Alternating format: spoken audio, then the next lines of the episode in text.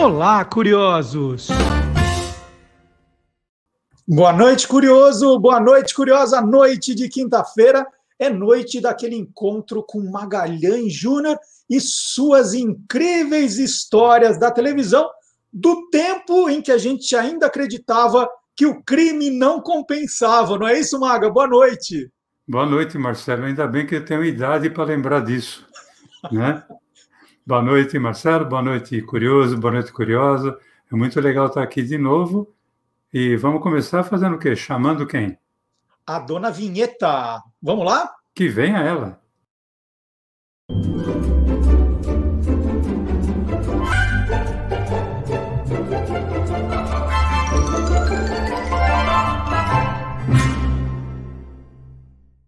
O Maga, com certeza, alguma vez você já fez alguma piada com o, o crime não compensa, não fez?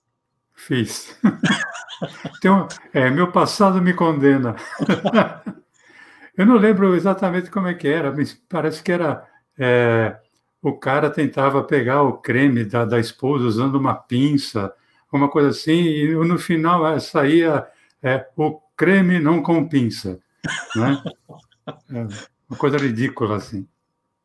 Muito legal. Mas olha, tem tudo a ver com o tema do nosso programa de hoje, porque em, em toda a série policial, né, policial, de aventura, de ação, a gente sempre é, ouviu dizer, né, a gente, a gente se acostumou com a, a história de que tem lá o policial, que é o, o mocinho, o bonzinho, aí tem o bandido, o vilão, e que a gente né, acaba torcendo para o mocinho, porque ele vai se dar bem sempre foi assim, Maga, na televisão brasileira ou não?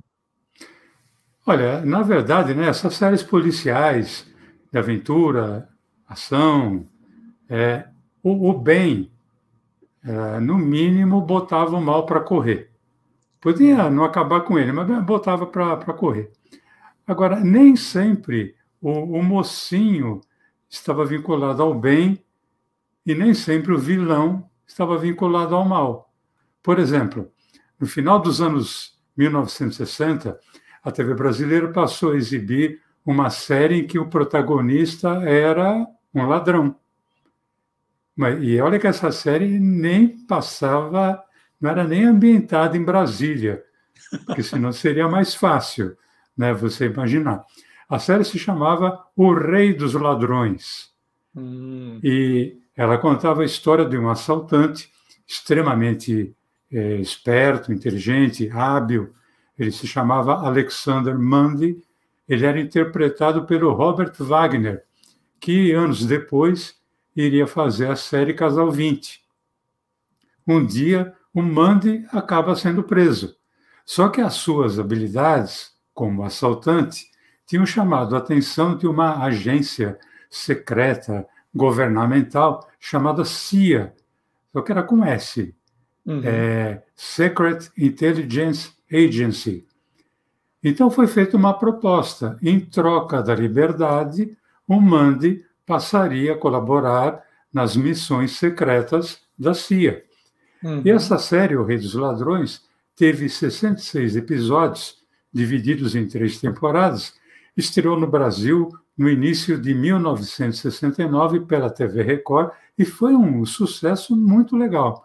Foi possivelmente aqui no Brasil a primeira série a apresentar um vilão que acabou passando para o lado do bem, trabalhando para o bem. O Maga, de uns tempos para cá, vamos dizer, vai de uns 15, de uns 15 anos para cá, mais ou menos, uhum. com a TV a cabo, a gente começou a ver muita, muita série assim, né? Que o vilão acaba passando para o bem. É, a gente tem visto, está sendo uma coisa Sim. mais recorrente. E, e, o contrário, né? A gente teve situações em que, na verdade, o, o que é, é o que era o mocinho passa a ser o vilão, né? Ou, ou passa a ser perseguido como vilão, alguma coisa assim. Sim, aconteceu, sim.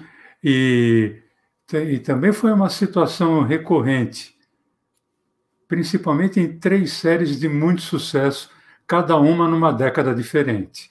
Uma em 1960, outra em 1970 e outra em 1980.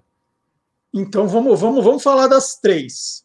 Você quer que eu faça um sorteio para ver qual começa? É, três, dois ou um? Como é que é? Como vamos, vamos começar? Não, vamos, não, vamos fazer um sorteio, Marcelo. Você fazer um sorteio.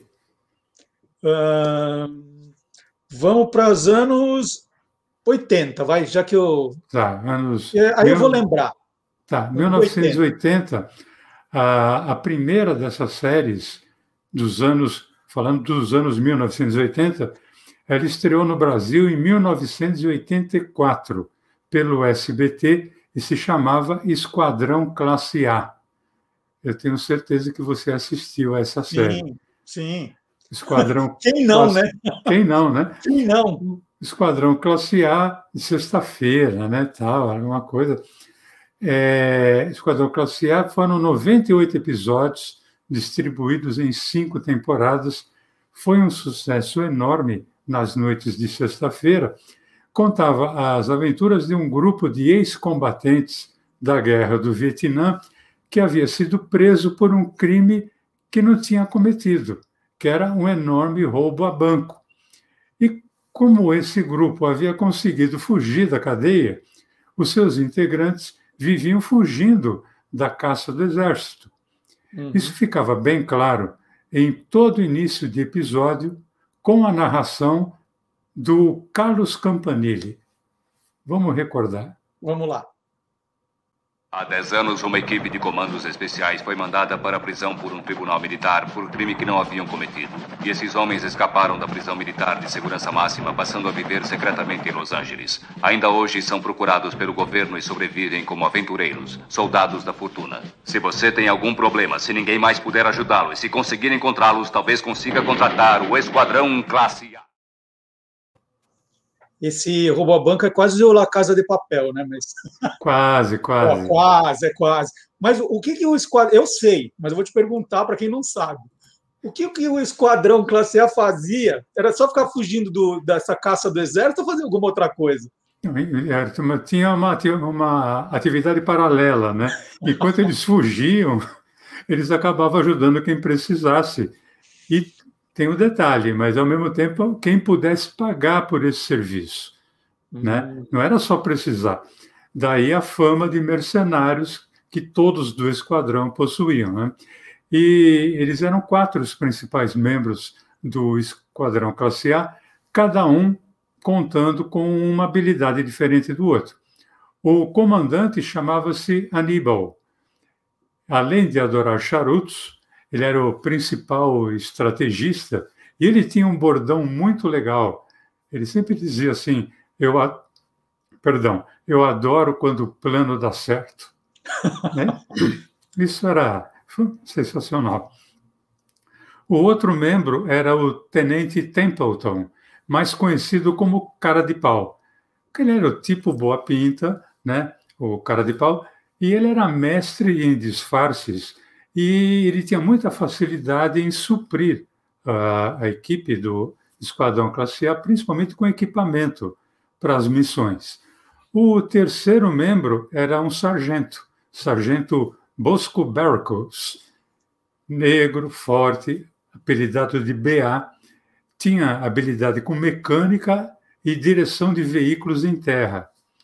E o quarto elemento era o mais maluco de todos, Capitão Murdoch, especialista em pilotar avião. O Murdoch, ele era literalmente louco, Marcelo. Tanto que na maioria dos episódios ele precisava ser resgatado do, do hospício que ele estava internado para poder participar daquela aventura. O que fez é, o Esquadrão Classe A ser sucesso? Ele misturava ação aventura e muito humor, né? principalmente nas cenas em que envolviam o Murdoch e o BA. Porque uhum. o BA, apesar daquele jeitão forte, tal, etc., ele morria de medo de andar de avião. Né? Então, era um parto para colocar dentro do avião. Em geral, eles eram obrigados a, a sedar, fazer ele dormir, tal, etc. O Maga, a gente mostrou então década de 1980, você falou que eram três, né? 1900, é, década de 1960, 70 e 80. Eu comecei de trás para frente só para te atrapalhar. Então, é, vamos para 1970. É, era, era o mote também de alguém que estava é, fugindo de um crime que não cometeu? É, é a mesma pegada, assim? É, e, e, tem uma coisa: esse tipo de abertura, em que a abertura é explicativa, ela vai acontecer nas três séries. Certo. E essa série de, dos anos 1970, ela chamava O Incrível Hulk. Hum. Hum, né? Ela estreou no Brasil em 1978, 82 episódios, narrava a história do Dr. David Banner. Ele tinha visto a, a sua esposa morrer debaixo de toneladas de aço em virtude de um acidente e não tinha conseguido salvá-la. Por causa disso, o Dr. Banner ele passou a se dedicar à pesquisa da força sobre-humana. E para isso ele recorreu a testes com doses de radiação, fortes doses de radiação. Para encontrar esse resultado mais rapidamente, ele mesmo acabou se submetendo a esses testes. Mas alguma coisa ali deu errado e um excesso de carga de radiação gama desencadeou ou desencadearia, né, em certas situações de tensão, uma metamorfose, liberando de dentro dele uma figura de fúria, uma figura uhum. verde, sobre a qual ele não tinha controle. Esse monstro verde passou a ser objeto de busca e perseguição de um jornalista investigativo chamado Jack McGee, que tentava provar a todo custo que a figura monstro verde e o Dr. Banner eram a mesma pessoa. Hum. Os episódios do Incrível Hulk, bom, tem uma coisa, né? Uh, o Hulk mesmo aparecia pouco na, no, nos episódios. Verdade. Aí, duas vezes no máximo, né? Mas é, é, essa série tem uma coisa interessante. Os episódios iniciavam sempre com um mix de cenas que seriam vistas, seguido da abertura que relatava o contexto principal da história. A história da dupla Dr. Banner, Huck, que a gente vai rever agora.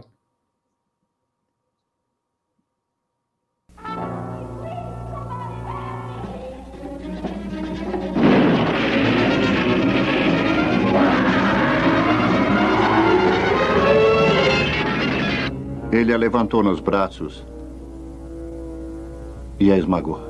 Tem alguma experiência como criado? Creio que não. O salário é bom e creio que achará os benefícios adicionais compensadores.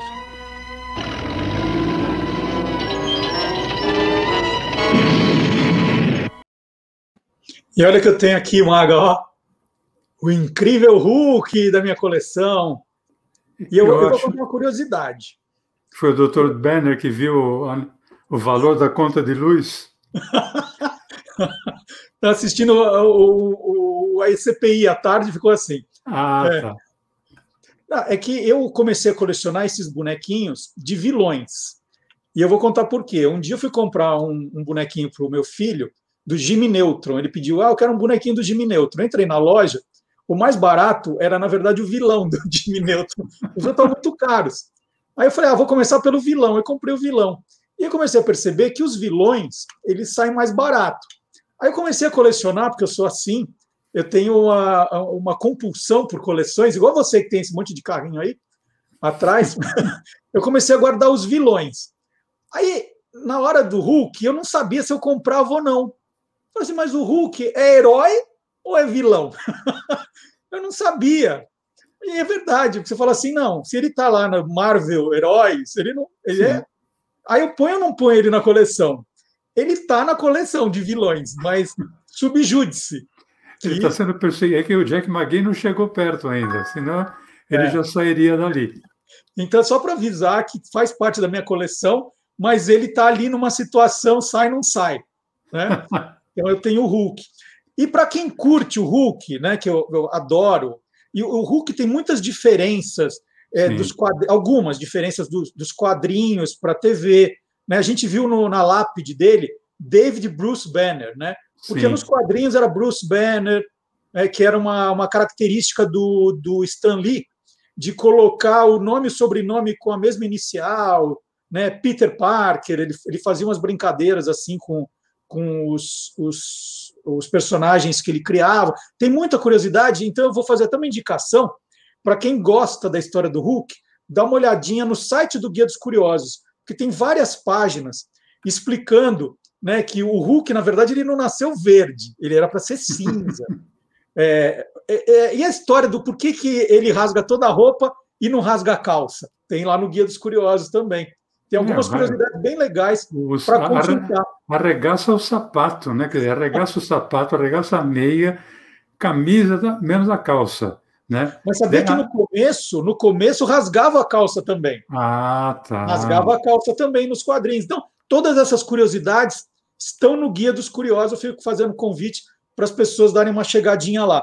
Porque e... se não rasgasse a calça, ele iria entrar naquele rol de por que o Pato Donald né, é, anda sem calça e quando toma banho ele sai com a, com a toalha, toalha enrolada. É, né? exatamente. Então, que bom que ele rasgava a calça no começo. Tem a outra, né? É, por que, que o Pateta é cachorro, anda em pé, e o Pluto, que é cachorro, anda de quatro? Anda de quatro. Tem várias. Tem várias. Tem porque tudo isso é no Guia dos Curiosos. Mas é porque ele é pateta. Ele não sabe, por isso que ele é. É isso. Agora, uma pergunta para você, então, que você adora uma curiosidade que eu sei. O que quer dizer a, o nome Hulk? Por que Hulk? Bom, é, segundo Stan Lee, quem foi o criador né, do, do Hulk, é, primeiro foi em quadrinhos, né? Foi em 1962, o termo Hulk é um diminutivo de hulking, que significa bruto, estúpido, hum. selvagem, né? Então, daí o, o nome a, a ele, e é, isso nunca foi falado na série, né? Também, quem é que tinha coragem de perguntar para o Lou Ferrigno, que era o, o ator que fazia o, o Hulk? E depois, quando, quando fizeram o filme, né, chamaram o Lu para fazer uma, uma participação lá. Ele, ele, vai fazer um segurança, uma coisa assim. E todo mundo no cinema fala: ah, todo mundo da minha idade, né? Oh, olha coisa. o Hulk ali. Bom, Maga, ah, eh, eh, se deixar, eu vou ficar falando do Hulk a noite inteira aqui, porque eu adoro. É, mas vamos falar, então, dos anos 1960. Eu comecei de trás para frente. É, é, mais um caso de mocinho que não fez nada e tem que fugir como vilão. Qual que é, Qual que é o personagem? É, ele é obrigado a fugir e a série não podia ter outro nome que não fosse o fugitivo, hum. né? Essa a série, né? Porque depois ali, uh, acho que nos anos 90 teve uma longa-metragem, mas a série O Fugitivo estreou no Brasil no dia 11 de maio de 1964 pela TV Tupi. O protagonista da série era o médico Dr. Richard Kimball, que era interpretado pelo ator David Jensen. O Richard Kimball ele era acusado de haver matado a esposa e por isso ele era perseguido pelo policial Tenente Gerard. E a abertura da série relatava todos os fatos de uma forma dramática, a fim de envolver o público. Está aí a abertura para a gente é, relembrar.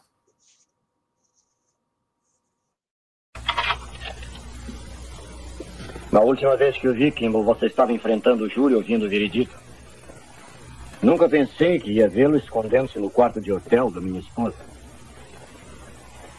Parecia ser uma boa ideia. Pensei que fosse o último lugar onde iriam me procurar. Como você entrou? Por intermédio do boy. Eu disse que ela era minha esposa.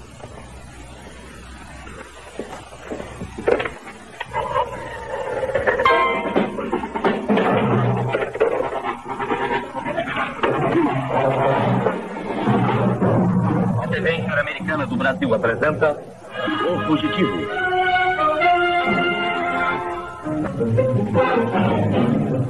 Com David Jensen no papel do Dr. Richard Kimball, uma vítima inocente da justiça cega, julgado por engano como o assassino da sua esposa. Teve sua execução adiada pelo destino quando um desastre de trem o livrou da Câmara da Morte. Numa solidão desesperadora, estava livre para se esconder, mudar de identidade tentar inúmeros empregos. E para procurar um homem de um braço só que ele viu fugindo da cena do crime. Estava livre para tentar escapar da perseguição implacável do policial obcecado pela sua captura. Atores convidados: Joanne Linville, Lynn McCarthy, Jacqueline Scott, James Dale e Barry Moss como tenente-geral. Episódio de hoje, a corrida do medo, versão brasileira, TV Cinesom, Rio de Janeiro. Ponto positivo, primeira parte.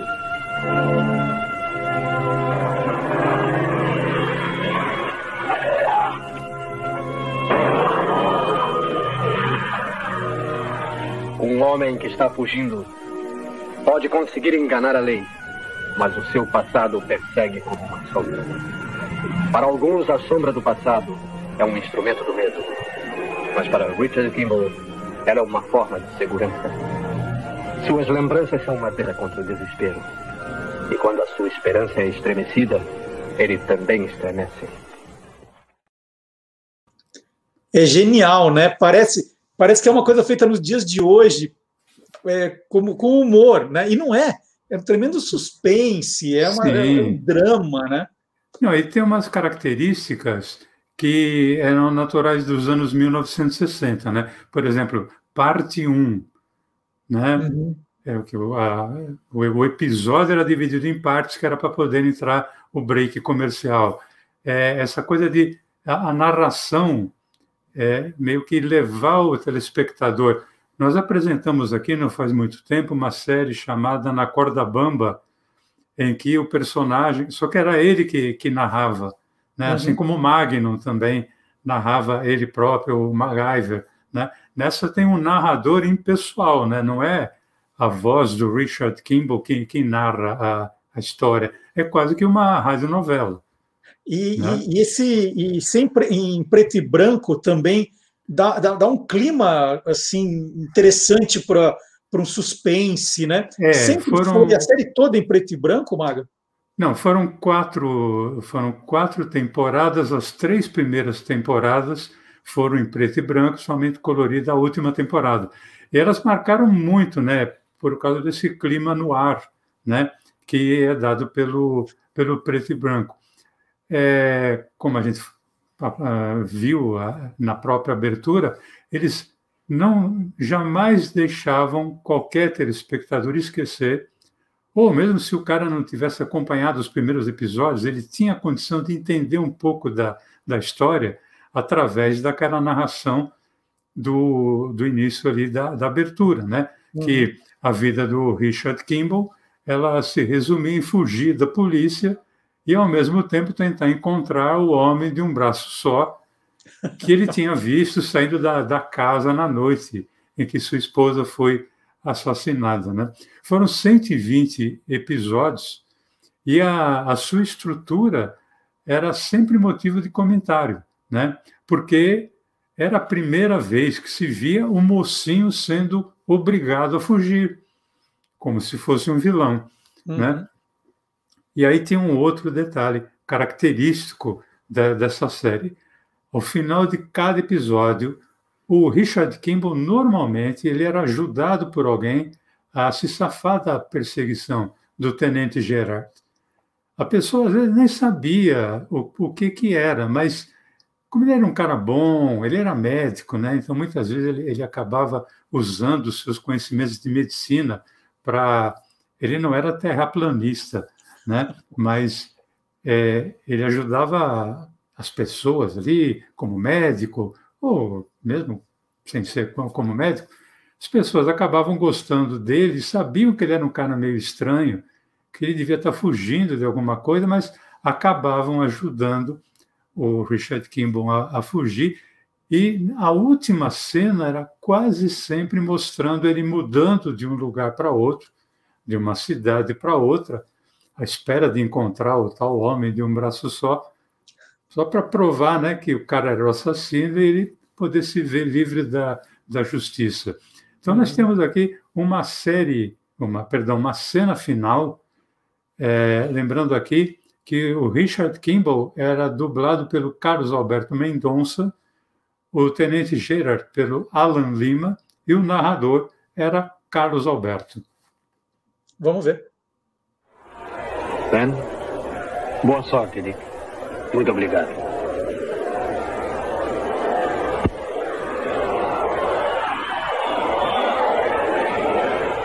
Você tem alguém? Eu tenho.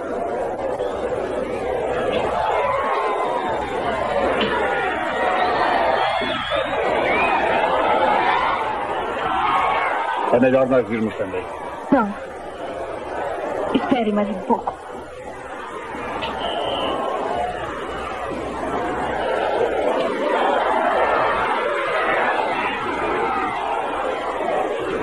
Não há mais perigo. Vê-la foi bom para ele. Não sei. Vocês pensam que eu sou inocente. Está pensando que eu não sei por que, que ele disse aquilo? Ok. Ok, mas sabe de uma coisa? Deu certo. Vamos. Senhora Taff. Onde está ele, senhora Taff? Onde está quem, tenente? Richard Kimball. Kimball!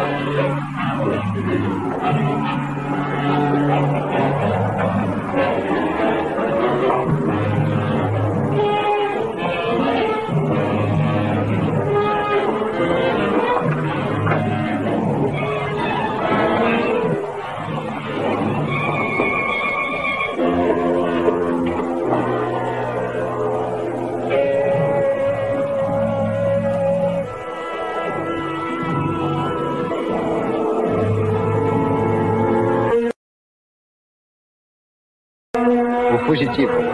Epílogo.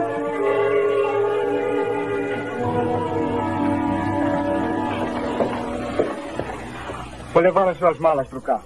Obrigado.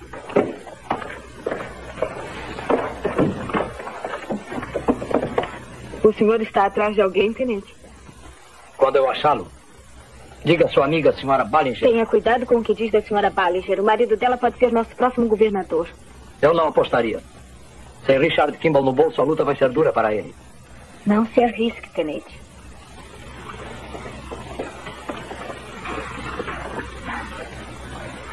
Está tudo bem? Sim, está tudo bem. Vamos.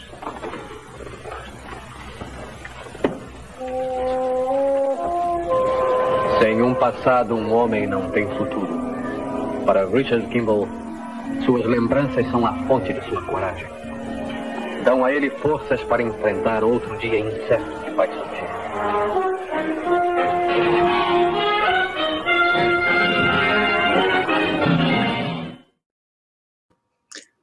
Maga, tem uma pergunta final para você.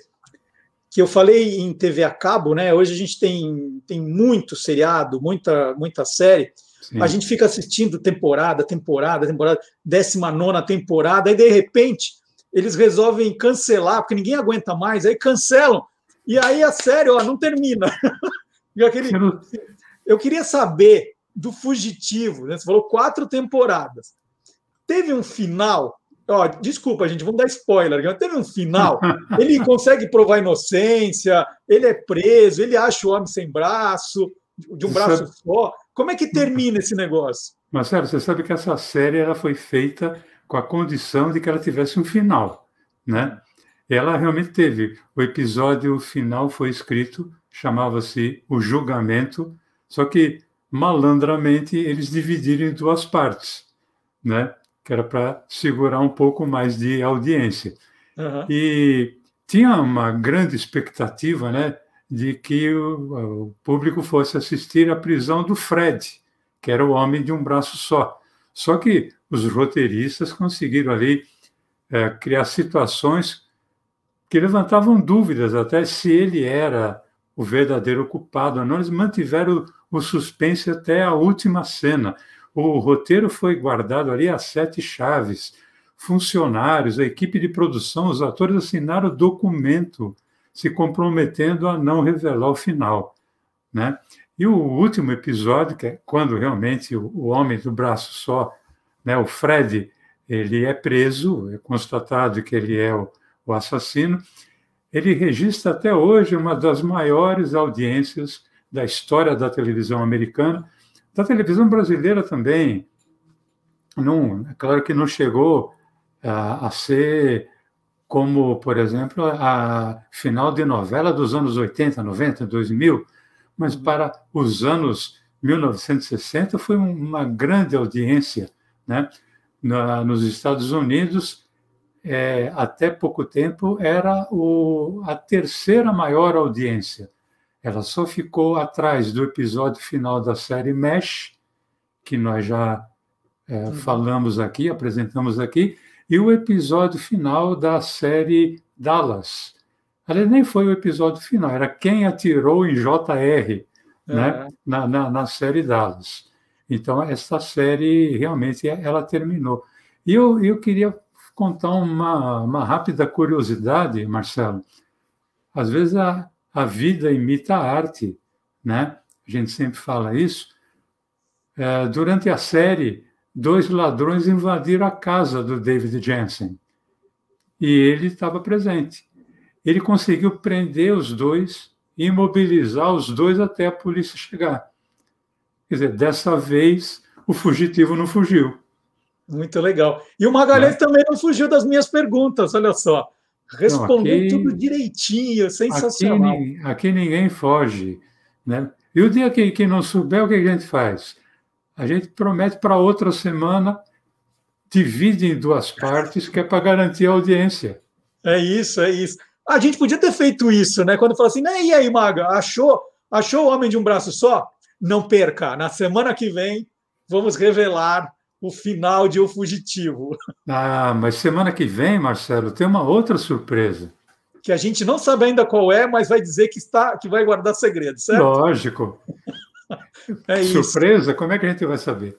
É isso. Mas adorei, viu? Grandes histórias.